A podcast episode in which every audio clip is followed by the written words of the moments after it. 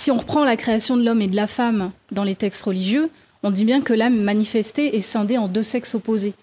On ne dit pas qu'il y a une âme de plus haute valeur que l'autre. Mais ce sont très souvent euh, les religions, voire certains corps politiques par la suite, qui ont fait en sorte de créer une disruption entre l'homme et la femme.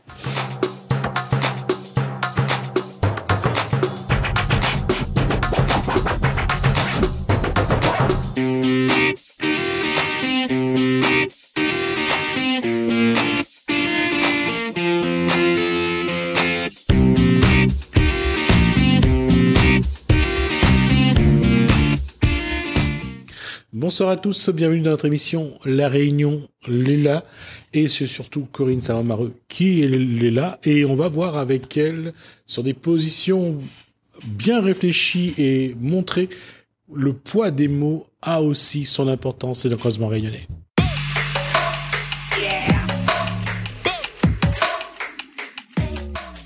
On dit toujours que ce qu'on dit a un impact. Oui. Et c'est l'objet, c'est ce qui est recherché de toute façon. Oui. Alors, quel est le premier impact qu'on va essayer de faire? L'impact de la responsabilité. Définissons. Définition, c'est euh, une relation de cause à effet des choix et des actes qu'on décide de mettre en place, de dire, ou euh, la façon dont on va agir a forcément un impact. Et l'impact peut être bon ou mauvais. Mais dans chacun des cas, il est souvent plus facile de prendre ses responsabilités quand l'impact est bon, mais beaucoup plus difficile de se remettre en question soi-même sur sa propre mise en œuvre d'une cause qu'on a mis en place. Dans ce cas-là, est-ce qu'on peut anticiper ça va être positif ou négatif, donc est-ce qu'on le fait ou pas? Et si c'est négatif, est-ce qu'on peut anticiper déjà ce qu'on va dire pour essayer d'apaiser un petit peu le fait qu'on a foiré quelque chose? Alors, on, on l'avait vu lors de la dernière émission, on avait lancé une bouée euh, dans l'immensité des textes religieux, euh, l'origine même de la création de l'homme et de la femme dans les textes saints. Ce que Corinne Salmareux fait, c'est de pointer du doigt que les choses sont déjà pensées ou déjà écrites et que lorsque ça se concrétise, on essaye de ne pas dire que est-ce que c'est bon ou est-ce que c'est pas bon, qu'est-ce qu'on peut changer. C'est ça.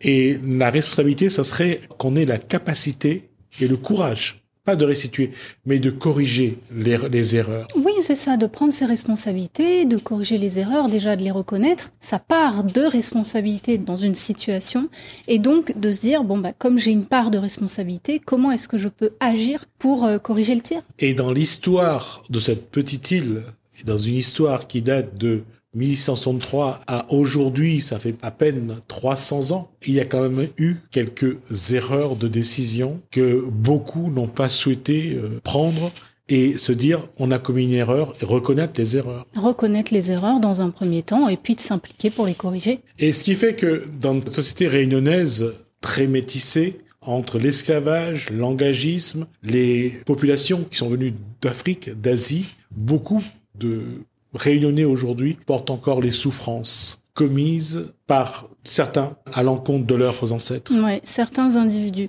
Et c'est ça qui est dingue, c'est que souvent ce sont euh, des individus parmi un groupe qui n'est pas forcément favorable aux mêmes actes et décisions de ces individus au sein d'un groupe, qui ont un impact énorme finalement sur une grande partie de la population ou à plus grande échelle euh, sur le territoire ou sur le monde. Lorsqu'on parle de la, du mal-être de la société réunionnaise, on oublie de regarder l'histoire, le passé, parce que beaucoup de nos souffrances viennent de ces, Exactement. de ces Mm. périodes.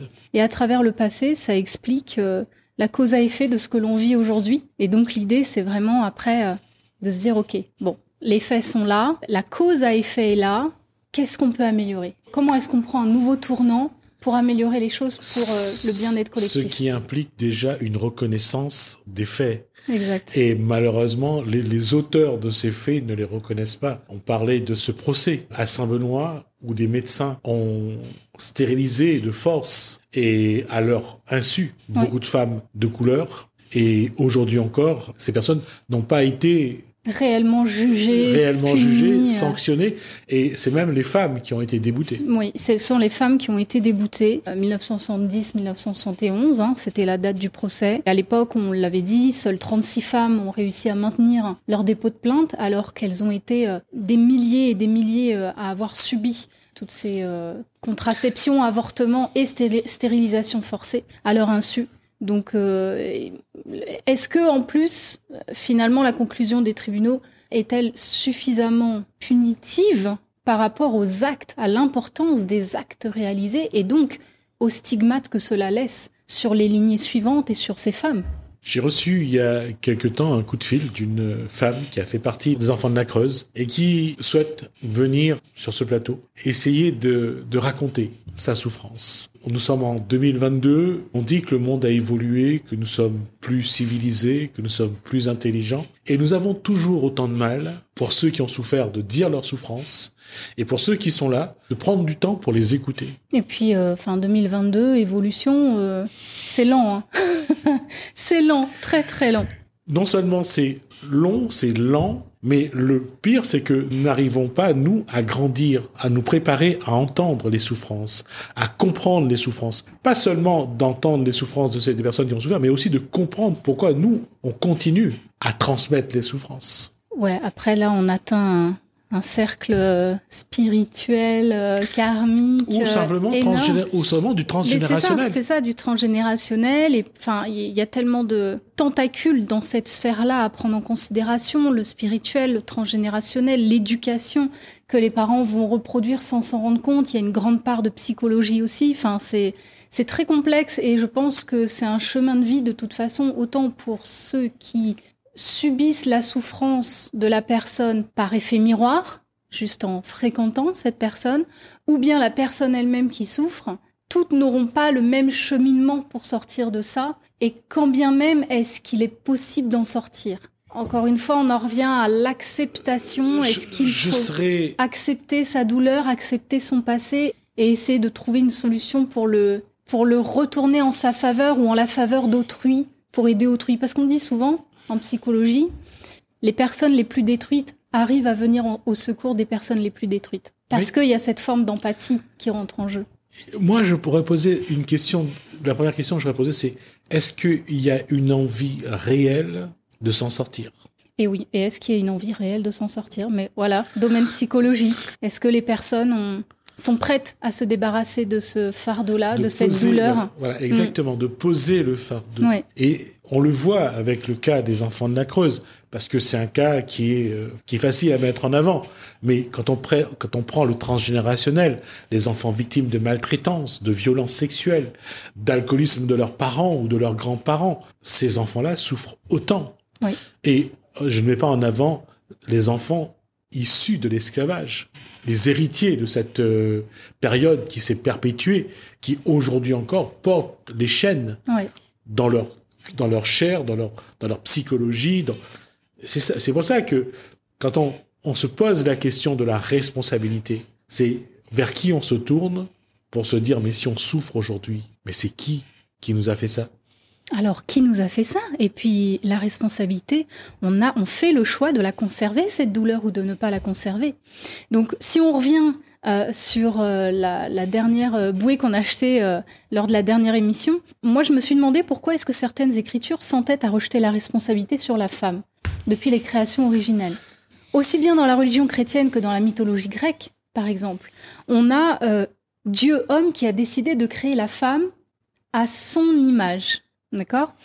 Par conséquent, est-ce qu'on pourrait, nous, les femmes, rejeter la responsabilité sur Dieu, homme, de nous avoir créés à son image et donc les erreurs que nous avons faites ne, sont, ne sont-elles pas, d'une certaine façon, à l'image de l'homme qui nous a créés? Ah, je, je serais allé plus loin, en fait. D'abord, et je vais rendre hommage à celui qui l'a chanté, Dieu est une femme. J'arrive à trouver le nom de ce chanteur. Ça va pas, ça, va pas revenir tout de suite. On en parlera tout à l'heure. Dieu est une femme ou pas? C'est une question. Est-ce que cette femme est noire ou blanche? Autre question. Maintenant, quand on parle de Dieu, c'est une chose. Mais quand on regarde l'évolution, la vie en groupe depuis euh, Toumaï, il y a 7,2 millions d'années, à, aujourd'hui, euh, la façon de vivre de l'homme, de la femme, ça c'est, j'allais dire, les traditions se sont créées. La femme, de par sa maternité, avait une place. Mais si on parle des Amazones, c'est autre chose. Si on parle de cette peuplade au Brésil où la femme a deux hommes et que lorsqu'elle est enceinte, les deux hommes s'occupent de l'enfant, c'est le regard qu'on a de la vie. Maintenant, est-ce qu'on doit avoir un regard à travers le regard judéo-chrétien? Est-ce que la société doit être judéo-chrétienne? Est-ce qu'on doit vivre en fonction? Et c'est pas ça qui me gêne. Ce qui me gêne, c'est l'hypocrisie de ces hommes qui sont soi-disant chrétiens et qui euh, des, des, des, dix commandements, ils en font, ils s'essuient les pieds dessus, quoi. oui, on va à la messe et puis sur le parvis de l'église, on est déjà en train d'atteindre un des dix commandements euh, voilà. et de le mettre en place à travers un jugement, à travers euh, du déni, à travers euh, euh voler un, aussi, un, un vol, enfin, ouais, le comportement et l'attitude. Si je reviens à ces histoires de Dieu qui a créé la femme à son image et donc dans ce cas-là, est-ce que nos erreurs que nous avons commises euh, ne sont pas le reflet de l'image de Dieu homme, si tant est que Dieu est un homme, euh, nous a créé Pour reprendre un exemple, et tu en as parlé tout à l'heure, quand un enfant dérive à l'âge adulte, avec des violences ou des condamnations, on a deux cas de figure. Certains parents vont s'en prendre à l'enfant. Euh, comment ça se fait que tu as fait ces choix-là qui t'ont conduit à être condamné ou tu n'as pas écouté mes, mes recommandations, etc., les mises en garde. Et puis on a d'autres parents, à l'inverse, on en parlait au début, qui vont se morfondre et se remettre en question. Où est-ce que j'ai merdé? Qu'est-ce que je n'ai pas dit ou pas fait? Où est-ce que j'ai loupé quelque chose dans l'éducation de mon enfant? Et, et, ce parent-là va se remettre en question lui-même. Si je reprends un autre exemple qui nous concerne, quand un entrepreneur ou un artiste crée une offre ou une œuvre, et qu'il le met en vente sur le marché, admettons que l'œuvre ou le, produit ou le service ne se vendent pas. L'entrepreneur et l'artiste, est-ce qu'ils vont s'en prendre au marché? Est-ce qu'ils vont s'en prendre aux clients en disant ouais mais de toute façon ils n'ont pas compris quel intérêt ils avaient à acheter mon service ou quel intérêt ils avaient à acheter mon œuvre? Ils n'ont pas compris mon œuvre. Non, en règle générale, un bon entrepreneur, un bon artiste fait preuve d'une grande humilité et se dit mais où est-ce que où est-ce que j'ai merdé? Qu'est-ce qui fait que mon œuvre ne se vend pas? Est-ce que j'ai loupé quelque chose? Est-ce que j'ai mis tous les moyens possible Est-ce que j'ai positionné mon œuvre au bon endroit pour qu'elle soit vendue par, euh, auprès des bonnes personnes? Et l'entrepreneur, c'est la même chose. On prend ses responsabilités, on s'analyse soi-même. La, la, démarche que vous déclinez est bonne. Mais combien d'hommes ou de femmes ont cette honnêteté que vous préconisez pour aller aussi loin dans cette honnêteté pour dire où est-ce que je me suis trompé Eh ben oui, mais là, là c'est libre à eux. Hein. C'est leur responsabilité d'avoir oui, cette, toujours cette humilité, cette la faute. honnêteté. Ah, ça va marcher. C'est eh ben c'est la, la voie de la facilité, ça. C'est la faute d'un tel? Mais j'ose espérer, Gismi, comme on le disait au début, que euh, on est au, au 21e siècle, on est maintenant en 2022, on vient de traverser trois années incroyables, et normalement, je dis bien normalement, il y a quand même une minorité de la population mondiale qui a évolué, qui va au-delà des choses superficielles, qui va au-delà de la facilité de euh, remettre la responsabilité sur d'autres ou sur euh, euh, les apparences extérieures ou sur. Enfin, je pense qu'on est on est une minorité et comme on continue à être une minorité à avoir un éveil, et eh ben forcément ça prend beaucoup plus de temps et tout le monde n'est pas capable d'être un bon entrepreneur pas, pas ou un force. bon artiste. Le temps, je pense que le temps vient du fait que ceux qui ont de l'argent définissent le cadre qu'ils ont besoin, ah, comme actuellement. Ils savent s'entourer. Voilà. Et ils ont les moyens de le faire Ouais. et ils imposent leurs lois. Ouais. Quand on est à la base, on n'est pas, on n'a pas de moyens, on est souvent isolé, on a du mal à s'exprimer. C'est pas facile de se faire entendre et d'imposer quoi que ce soit.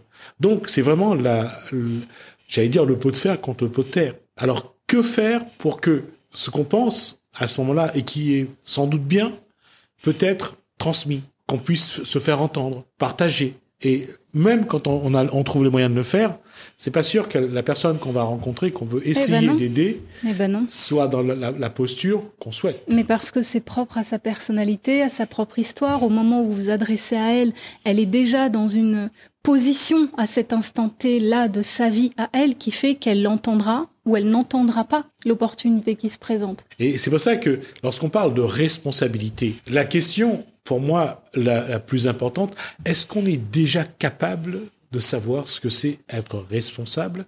Et si on sait, est-ce qu'on est capable d'être responsable? C'est une question euh, philosophique et psychologique. Et c'est là, et on le voit avec euh, cette euh, période du Covid, comment les, les gens ne surtout l'État. Euh, au début, il fallait se vacciner, après il fallait la première dose, la deuxième dose, la le rappel arrive. Il y a un moment où on se dit, mais est-ce qu'ils savent où ils veulent aller? Mm. Est-ce qu'ils sont responsables? On a déjà cet exemple-là qu'on vit et qu'on subit d'ailleurs. Et c'est pour ça que je dis que l'exemple vient souvent d'en haut. Mais là, c'est un mauvais exemple qui vient d'en haut. Oh, ça fait longtemps que euh, le gouvernement n'est plus un exemple, je pense. Hein. Il a perdu ce statut euh, depuis belle lurette. D'ailleurs, ça serait intéressant de se pencher sur euh, d'où vient la création du gouvernement. à quel moment le gouvernement a été créé par qui? Pourquoi? Pour quelles raisons En quelle année? À la suite de quoi? Bah, On appelle ça la démocratie. C'est le représentant, les représentants du peuple et c'est eux qui qui prennent des décisions pour nous. D'ailleurs, à l'époque, il me semble bien que le gouvernement, la politique était guidée par les religions. Oui. Au tout départ de leur création. Effectivement. Hmm. Mais si on remonte à, à l'époque euh, d'avant Jésus-Christ avec Claude, entre autres, empereur romain, je veux dire que la question de la démocratie était déjà posée. C'est il y a plus de 2000 ans. Mais c'est ce qui pourrait expliquer, du coup, enfin, si on reprend l'idée que euh, le gouvernement a été créé sur, sur une base religieuse au tout départ, pour dominer euh, finalement et guider en quelque sorte la démocratie.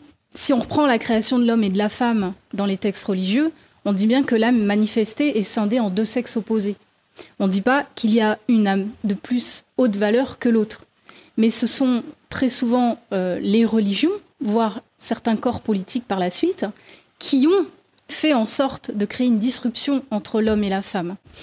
Dans la Genèse 3, par exemple, qui est euh, surnommée la chute par les experts bibliques, on souligne cette rupture entre l'homme et la femme. Donc vous voyez, c'est même pas au départ, c'est au fur et à mesure que les textes saints ont été traduits et écrits qu'on a modifié les textes et leur compréhension. Et il existe un discours public qui se plaît à incriminer Ève on en a parlé la dernière fois, pour avoir cédé aux tentations, d'avoir euh, goûté le fruit défendu euh, euh, et, donc d'avoir précipité l'urbanisme au paradis.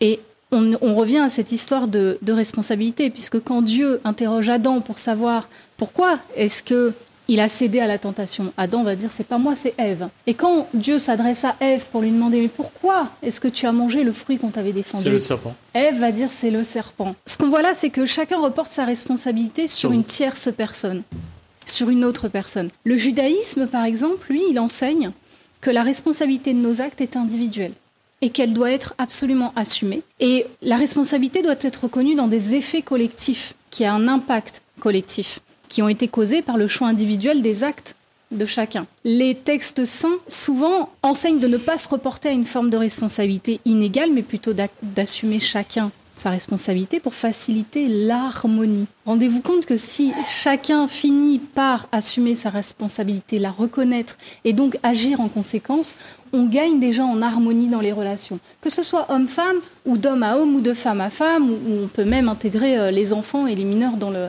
dans le dans l'équation. Dans la religion juive, on a les femmes qui sont dispensées de certaines obligations qui sont précisées.